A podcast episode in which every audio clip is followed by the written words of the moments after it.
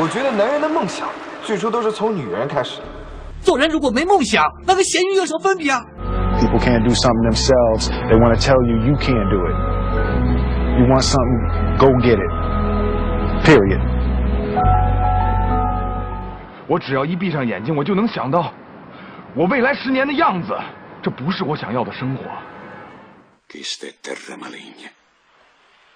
Fino a quando ci sei tutti i giorni, ti senti al centro del mondo. 直到最后一刻，都不可以放弃希望。一旦死心的话，比赛就结束了。梦想是什么？梦想就是一种让你感到坚持，这是幸福的东西。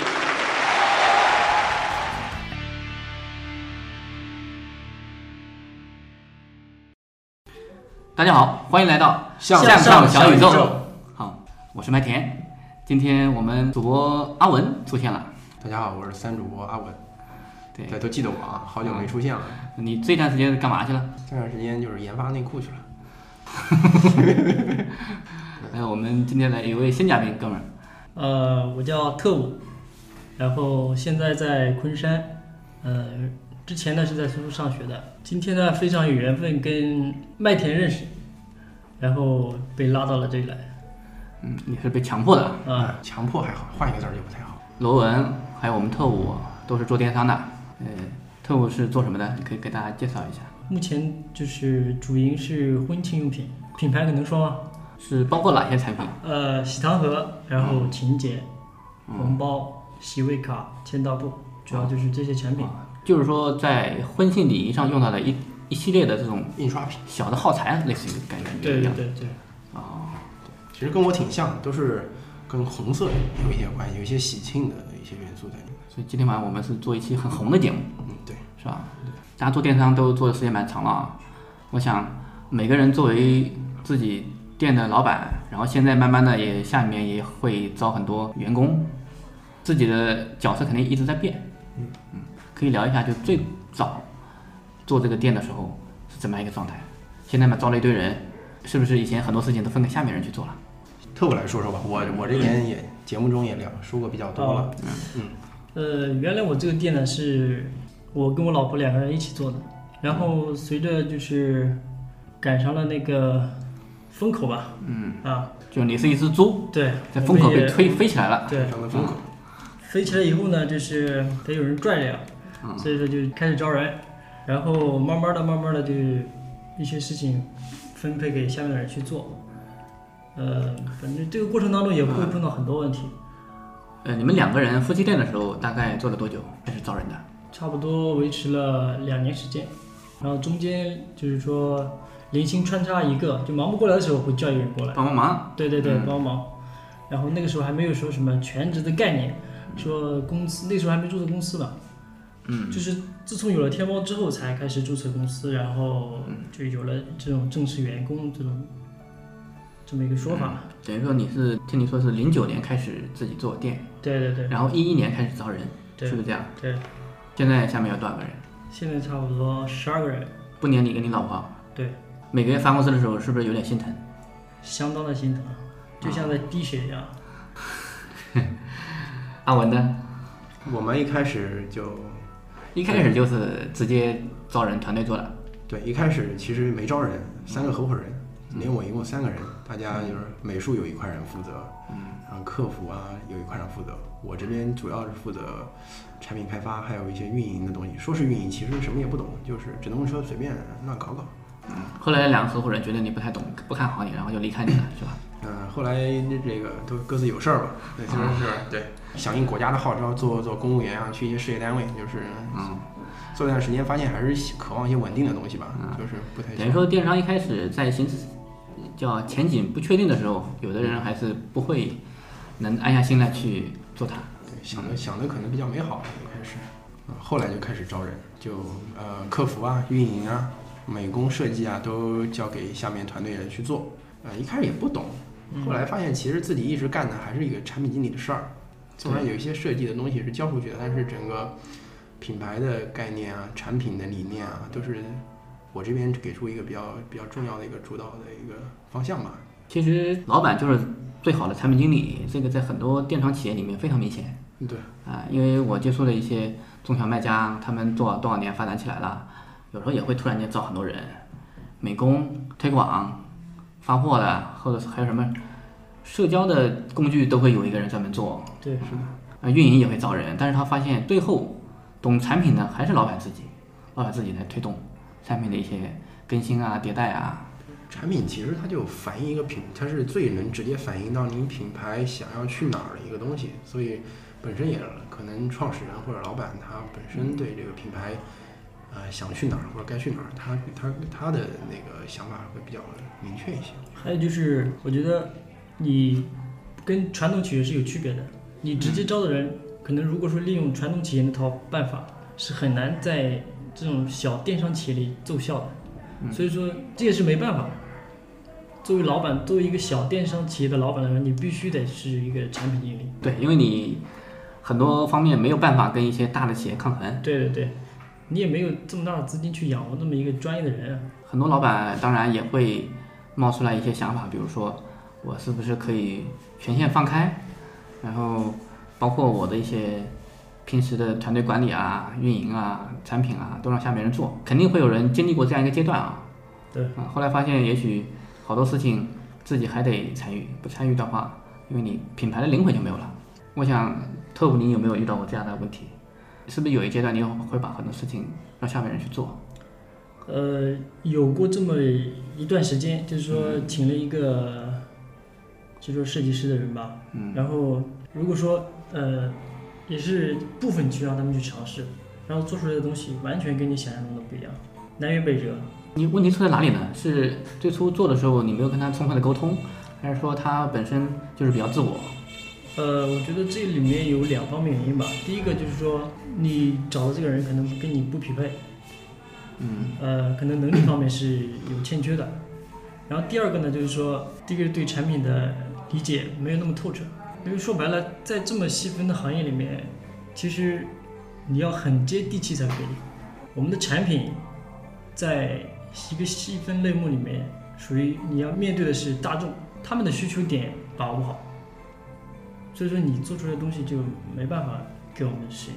下面的人还是没有很深刻的体验去分析这个市场的一些需求。对对对，就是真正消费者想要的东西，他们是把握不住的。等于说他没有深入到那个工作的本质里面去。对对对。啊，因为时间比较短，还有很多人都是工作嘛，他并不是以老板的心态去想这个事情，肯定会有一些问题。因为我看到今天去了我们罗文的办公室啊，看到今年新的产品的包装也出来了。嗯，哦，这个肯定也是由你自己去规划的，是吧？对，我们就是在引入红绳这个概念之后，嗯，就是说我们就是给红绳有就设计了一个法器叫无量红盒。红绳这个人简单来讲就是在天庭和和他被贬入凡间之后都是给人开红内裤开光的，也可以说卖红内裤的。那么我们在这个基础之上，就是嗯、呃把他的那个红盒法器拿出来做做这么一个包装的一个就是一个一个概念，一个概念的原点，啊然后。啊，加入一些元素，比如说福禄寿喜这样一个中国传统的一些东西在里面。就是我们今天就是聚焦，聚焦到一些传统的东西，然后想表达一些，比如说好运啊或者什么的，就想的比较多。之前可能只是在一个美观上面考虑的多了一点儿。因为我看到去年的盒子是白色的嘛，简洁现代一点。嗯，现在嘛盒子全部是红色的，然后走了一个这个起伏的一个概念，是吧？对。你是一直想打算去沿着这个中国传统的古典的这个味道走下去吗？还是说这只是一次尝试？怎么讲呢？我们是希望做一些有有中国味儿的东西，但是不喜欢特别，就是那种用烂掉的那种中国味儿，也也其实也挺反感的。就希望能做出一种新锐的感觉吧，就类似于其实有时候老外看他去描述中国的一些东西，他的视角就会不太一样。对，我们希望能跳出就是中国对传统中国文化的一些理解，什么青花瓷啊什么之类的。你可以用名义上的概念，但是呢，画面不要用那样的那样的感觉。对，有有那样的元素，但是它展现的形式不一定非要那么的传，那么那么的传统。反正这个从最初的这些设计样稿啊，然后造型啊，然后生产，肯定是你一手在做。对，包括材质什么的都是一直有去买很多样品啊，去去去研究去。下面设计师给你提供几个选择方案嘛？设计师其实啊，对，会有。如果给他方向了，那他怎么展现，我们会看有一些参考。他一般是会给你两两个以上的方案吗？还是说只按照你想法做一个出来？好像没有严格的去做几个，但是就是我们我们因为公司也不是不是什么大公司，咱们的沟通是比较快捷的。那大概比如说有一个想法，咱们就是看了一些素材，然后觉得这一类方向是比较好的，我们可以快速的敲定。然后他在设计的过程中，大概会有一个雏形出来的时候，我们基本上我在旁边就能看得出来 O 不 OK。那么好，觉得不错，那么再再往下走。那么这个其实效率是比较高的，它不像一般的公司，就是说你把做完了 OK，不行推翻，可能从头推翻去来。那么其实这个效率是比较低的，所以我们是边做边做边改，大概是这样。特务，你本身是做设计出身，对，学室内设计的啊。然后我想你的很多产品应该都是由你最初来定的一些。概念啊，怎么样风格啊，肯定就你来定了。就是关于我们产品一些概念，还有一些风格这一块，可能是我们比较欠缺的，就做的不是很好的地方。嗯。但是可能说从产品的一个漂不漂亮，或者说美不美的角度来说，我们基本上能把握。就毕竟有这个功底在这嘛。所以说，这也是我今天去罗文那边就是取经的地方，因为我之前听过我们这边的节目。嗯，就了解到他这边这个品牌定位做的非常的到位。今天看了有没有觉得徒有虚名？没有没有没有，是太谦虚了。嗯，其实呃，你说到位有点太扯了啊。因为上次我们聊 聊你那个案子是吧？我说的这个到位是跟我比较，那也只是走了一小步啊。确实，现在我看到罗文也在变化，也确实走了第二步是吧？在美观的基础上，希望能够真正的做出跟别人不一样的一个地方，走出一些文化和感觉，还是需要时间的。对，需要一些文化。对，团队也要磨合。我觉得你现在团队磨合的还是不错的。对，不，主要是设计师那边，哎，是不是感觉好像就是比以前强多了？以前的都是很空洞、很形式的东西。好像就是，嗯，就你你讲什么，他能感觉感受得到，就是不会说做出来跟你就是南辕北辙。对，我觉得有有的核心的员工啊，你要是真的让他完全领会你的意图，做出你想要的东西，基本上磨合要达到一年以上。是的，时间短有点难。谈恋爱一样嘛。对，没错。是吧？嗯，是的。其实像特务这边，我觉得。他应该在类目里面排名也还是很很不错了，前三嘛。是是是。啊，其实他的提升空间啊，他需要去做的东西也很简单，就是把控每一个环节能不能达到自己品牌的要求，啊。但是，他跟你这边团队还是有些区别的，毕竟他那个行业跟你这个行业不更新也可以吃个几年，是吧？嗯。啊，对。但是我觉得不能等到有朝一日没做不下去了才去想这个事情，肯定要提前嘛。我觉得你想法还是。到这个位置确实应该做这样的事情，只是说呃有一部分能力确实需要借助外力，自己只能起到把关啊。但是产品最终肯定还是由你来控制，需要什么样的产品？伟大领袖毛主席教导我们：向上小宇宙，这是一档三种青年都要听的节目。其实我我挺有危机感的，我觉得，包括我们之前那个走掉的那个店长。嗯，他一直都说，他一直跟我讲，就会泼冷水啊，跟他的星座也有关系，一直很悲观。那但是悲观不代表做事情不不乐观，乐观的做，但是悲观的去去去去防范。他说明年肯定有人炒你。你说，他说我今年已经看，去年就说啊，今年你有人做礼礼盒的形式，以前没有人做礼盒形式的，已经开始有了。对，我们我们整栋车缩下来是被那个七匹狼围剿的，就有六个七匹狼的图在我们旁边。他说明天肯定有人抄啊！当时我觉得应该会有，但是，所以就是不是不确定是不是一定会有。但是最近发现确实确实已经看到有一些南极人专卖店对我们有一些抄袭。对，在此鄙视一下南极人呢。啊，对。虽然说我我们 N 年前也做过南极人的产品，呃产品，然后我现在有朋友做南极人内衣代理也做了几年了，是吧？但是我觉得它是一个没有节操的品牌，对，是吧？虽然是驰名商标，我觉得。对，做的风格没有完全没有设计，对，没有文化，他们在就是消耗消还在消费自己仅有的一些品牌知名度，对，他是抄了你的海报，抄了你的包装，是吧？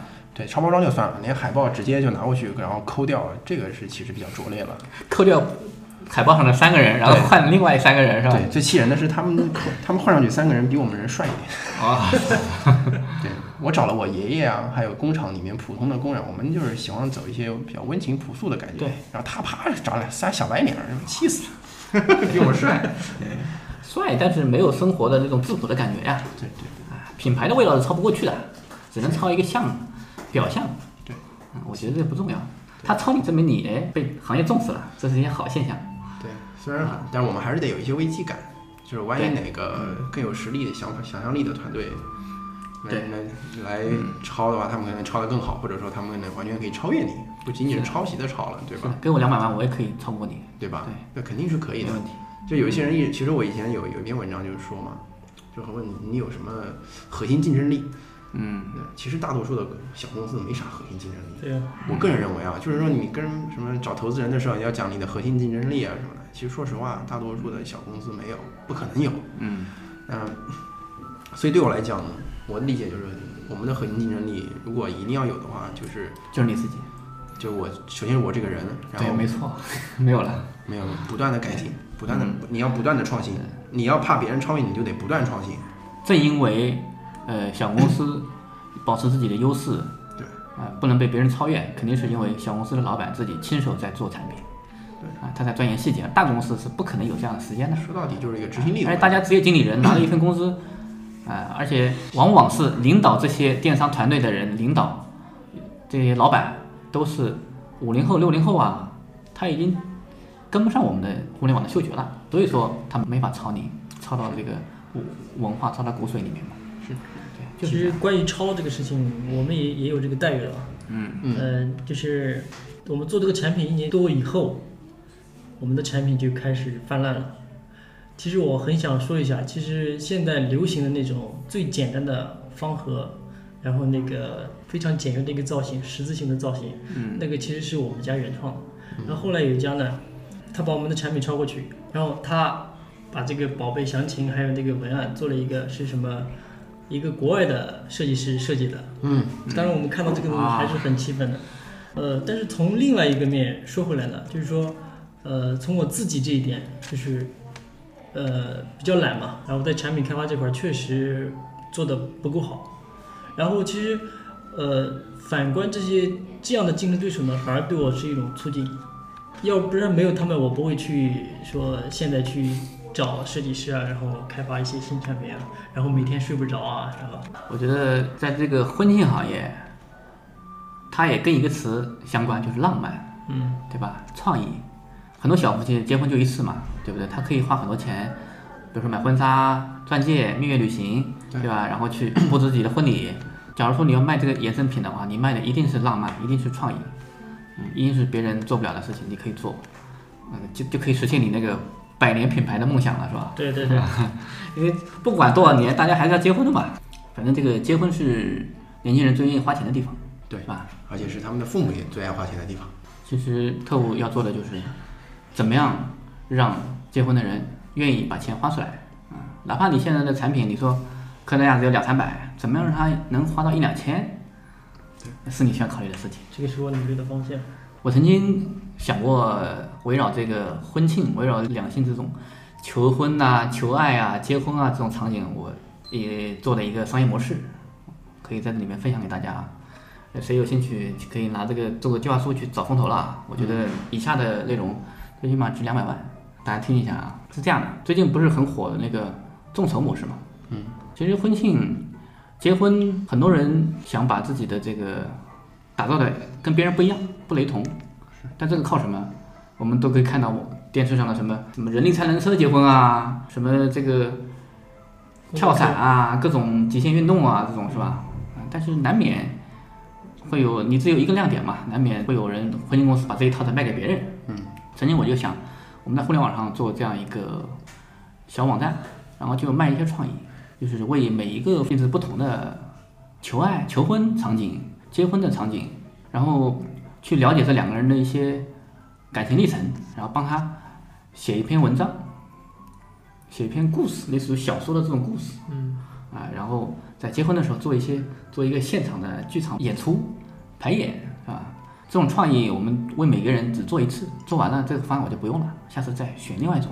我觉得这些想法可以嫁接，直接嫁接到特务这个上面来，但是这需要这个团队很给力，策划嘛，不是所有人都可以做的那么特别。产品是死的，人是活的嘛。像这种求爱的场景，比如说现在很多人会报个电影院啊，电影院放电影之前插一个片花求婚，是吧？其实有很多种方式，我觉得这个非常浪漫。哪怕你一个月，你这个店里面只做一次这样的活动，一次这样的一个案例，等于你就可以把你品牌的这种浪漫的感感觉把它点燃了。嗯啊，你可以在客户里面获得很多口碑传播嘛，是吧？哪怕你就合作一下苏州、上海临近几个发达城市的一些婚庆公司，你的影响力到一定位置的话，很多婚庆公司肯定会找着你。你再把你的这些，呃，一条线下来的在婚庆典礼上用到的一些你你做的现在的产品，把它跟这个创意相结合，做的不一样，但你报价要高一点，因为你定制嘛，肯定比批量生产要成本要高多了，啊，创意是不一样的。我觉得未来你可以不要把这个作为一个赚钱的亮点，但是你把它作为你提升你品牌逼格的一个点。嗯，哎，我们节目里面就我觉得这个干货不止两百万。是吧？不止吧？嗯啊，要不要聘请我做你的这个私人顾问啊？好的我我已经我已经做了这个 罗文的顾问，你看他今年变化很大，是吧？嗯，是是是。啊，其实我觉得要想把自己品牌做的有点感觉，老板作为一个最大的产品经理，肯定要从自己身上找原因，比如你的哪些特性可以一加一大于二的。像我是做策划的，我肯定是想把我这一点把它无限放大。嗯，就像我现在做的这个深圳慢青旅一样，就是因为我喜欢做电台嘛，然后我又喜欢旅行，一加一啊变就变成一个有电台主题的青旅，大家就会更容易传播。因为电台虽然说它是一个网络电台，但是它也是一个媒体，再弱的媒体它也可以具备分享啊，具备互动啊这样子。对，现在这种、这种媒体被越来越多的人给接受。对，而且我觉得你的这个方向完全可以做这样一个小媒体出来，就针对一些年轻人求爱啊、求婚啊，然后婚庆啊这这些创意啊，哎，每每个月你搞这几次活动，然后去采集一些客户的案例，哪怕你比如说这客户他家在上海，他家在杭州，你就去跑一趟嘛，浪费点路费嘛，然后去那边住两晚，我给你免费做，然后把这内容放到网上去，放到宝贝描述里面。你说打开网页的这些亲们看到这个描述的内容，他会怎么样？肯定会爱死了啊！他觉得我操，有逼格嘛？你卖两千块一套也没问题。在那个阶段，大家要的不是便宜，不是性价比，要的就是不一样、特别。两千块钱跟两万块钱钻戒有的比吗？是吧？就是产品经理的老板要把自己的特点把它做到极致。嗯我觉得你就钻研产品就好了，把这些自己不擅长的事情让别人协助你去做，你去做好把关就可以了。看我有什么要说的吗？我觉得它空间很大，而且你在类目里面的基础也不错，对啊，已经具备这样的把这个流量啊，再把它往上拔高一下，把这客户的质量往上拔一下。我觉得就是怎么说呢？就是你有没有这个决心，就是把想把自己的东西卖到某一个价格、某一个客单价、某一个某一个价值或价位，然后你为之努力。我相信这个应该是每一个有梦想的电商人的，嗯，都有的想法，都希望自己的产品可以有更高的溢价，嗯，啊，可以做一个品牌出来。虽然说电商，好多人说电商不适合做品牌，所以说这方面的决心呢，呃，我是非常有的。嗯但是这这里面的路我也知道是非常非常难走。而且我觉得你们千万不要再把电商看成就是在网上开店、设计图片、卖产品，其实不是这样。电商未来肯定是慢慢变成，它就融合嘛。你线下可以做很多事情，可以完全可以提升线上的形象嘛。不要停留在网上去，只是烧烧直通车、发发货、设计一下店铺视觉就结束了。其实线下做很多种事情，反而线上的流量可以把它放大。作为像这种呃，喜欢旅行的，喜欢度蜜月的，就是很多一些概念都可以整合到自己的用户群上面去。其实旅行在这个整个所有行业里面是一个最强的喜欢分享的一个群体。假如说他这个小两口是做蜜月旅行的，啊，肯定有很多浪漫的东西。所以说，我觉得我的客户群背后的故事还是有很多可以去挖掘的空间的。对，我觉得这些故事必须得由你亲自来采集，来采集，来去做，嗯，而且有规律的坚持下去去做一个事情，嗯，啊，你的品牌就会丰满了。看来我要去北京电影学院进修一下导演的导演系啊。对，你可以这个随便拍，其实只要会编辑，就是有人会编辑就可以了。没错对，啊，简单拍一拍问题不是很大。那些不重要，那些技术活其实倒不重要，嗯拿个 DV，或者说 OS 就够了，或者说我拿个我们的录音笔做语音版的，做视频版的都可以，嗯是吧？然后或者是拍照做个图文的混排的，嗯，你像那个马蜂窝上面很多一些游记写的多漂亮啊，写的多漂亮啊，是吧？假如说结婚的时候搞这么几篇，也很漂亮。然后你可以把他们的节目放到互联网上，是吧？像我们电台一样，给很多人知道。我觉得那对你店铺也是一个很大的卖点，可以通过一些新的这种小的方式，去把自己的一些品牌的这种弱点，把它做得更实一点。嗯，大家都说起品牌都觉得挺虚的，我操，这怎么做？啊，其实并不虚。毕业了，终于可以打工赚钱了，顺便改变世界。我们一起向南，去那梦想盛开的地方。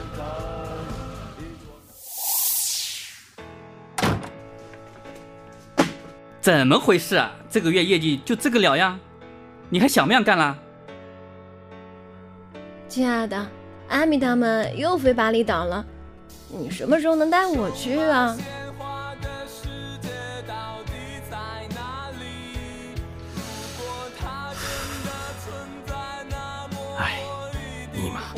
难道我这辈子就这样过下去了吗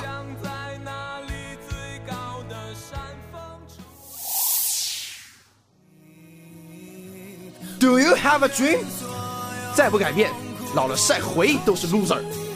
向上小宇宙，向上小宇宙，向上小宇宙，向上小宇宙，燃烧吧，everyone！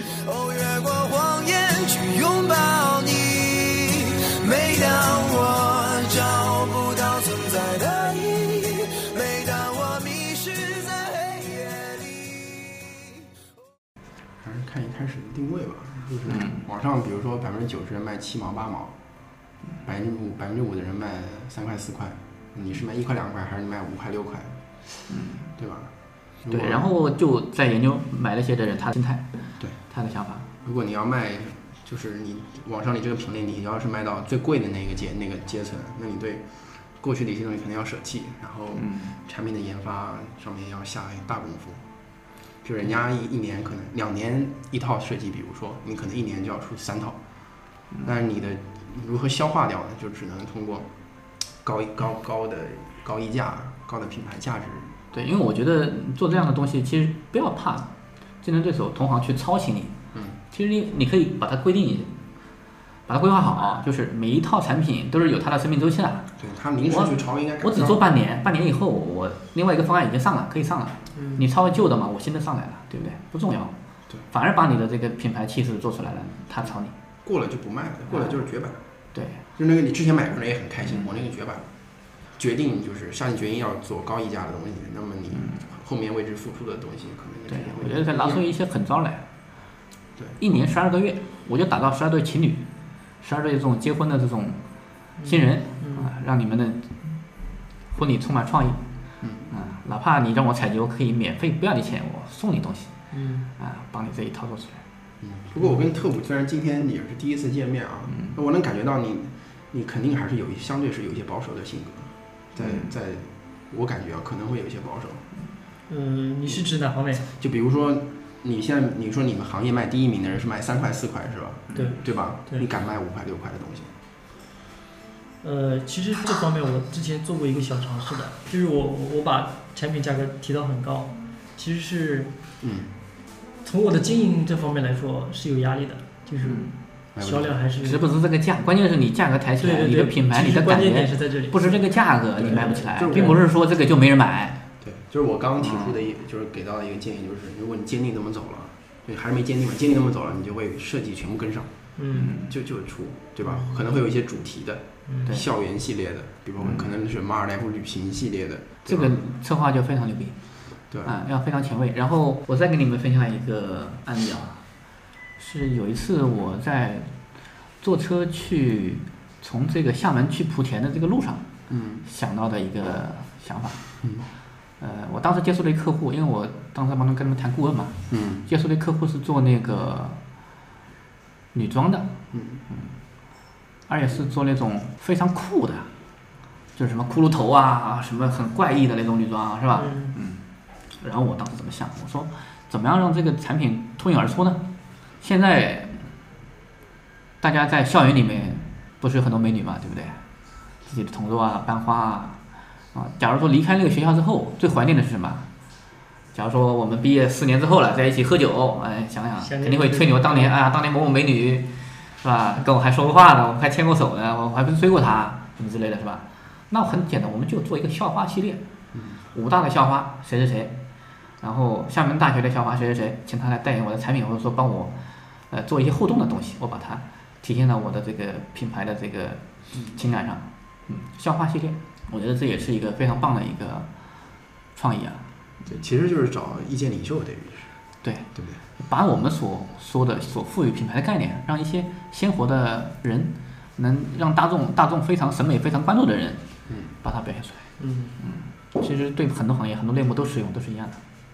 嗯而且这些人成本又不高的，不像请明星，明星你请得起来，对不对？你请这个什么某某模特啊，我看你们拍照啊会请一些模特嘛，女装啊、男装啊，都是要么老外，你觉得很高大上了，对不对？人人家这里老外是谁呀、啊？你请一些这种本地的模特，你太职业了，也不会跟你有太多的这种情感互动啊。因为学校的学生反而很单纯，是啊，他们为了一些东西，呃，费用也不高，啊，而且青春啊，去拍一些拍一下校园好了，拍一下厦大，拍一下这个，哇，人人家买你东西，呃结婚的时候看到哇，校园要回回想到那种青涩的初恋是吧？啊，肯定会更感动。假如说这个时候打开这个保安描述的时候，飘来我们电台录的一段一一段故事啊，那就更浪漫了，是吧？这个就是在某某哪个月打造的一个校园情侣，他们结婚了几年，呃，他们叫毕业了几年，然后结婚了，啊，把他们的故事做成录成一个语音版的，听上去会更更不过。说到校园这个地方，我倒想起了一个点子啊，倒给我一些启发。因为我跟我老婆是大学同学，我觉得可以，如果说我去挖掘这种故事的话，可以挖掘一些从大学里面还一直在一起结婚的人。对，这个就是一条线嘛。对，嗯，就比如说大学毕业了，然后结婚了，对，我可以专门为这批人去打造一个婚礼用品。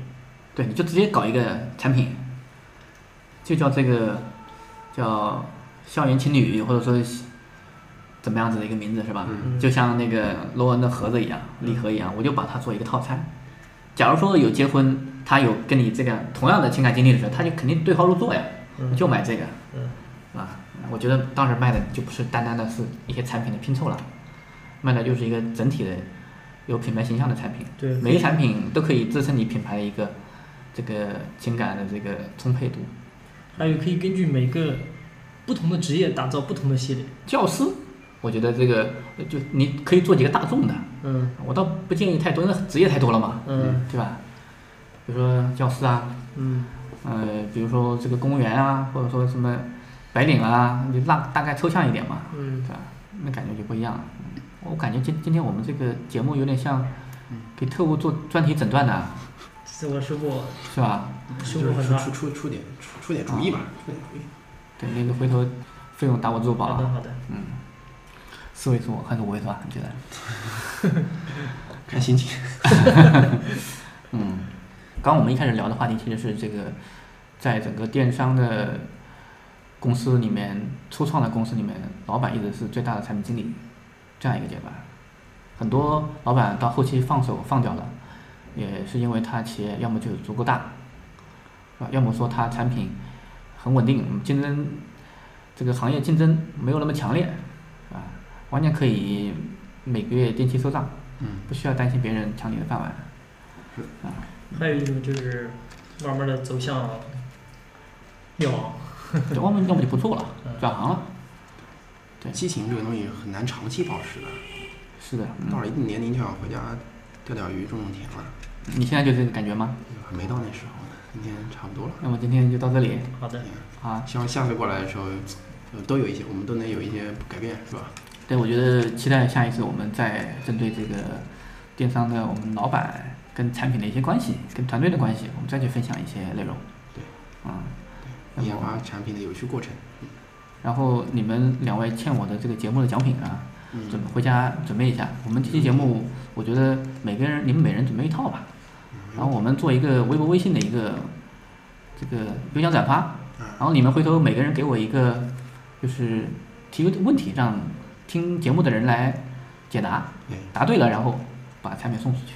好的，哎没问题。好，行，要么就这样，好，再见。好，再见再见。与我们互动，请关注“向上小宇宙”微信公众号，还有官方微博和豆瓣小站。节目收听渠道除了微信公众号，还可通过苹果 Podcast、喜马拉雅、荔枝 FM 订阅收听。如果你是个有故事的人，写诗话痨，那就赶紧来做嘉宾录节目吧，做你擅长领域的意见领袖，认识更多和你一样满怀梦想的人。相信我，没有什么比这更酷的了。呃，如果你不明觉厉，那就从奔跑歌颂开始吧。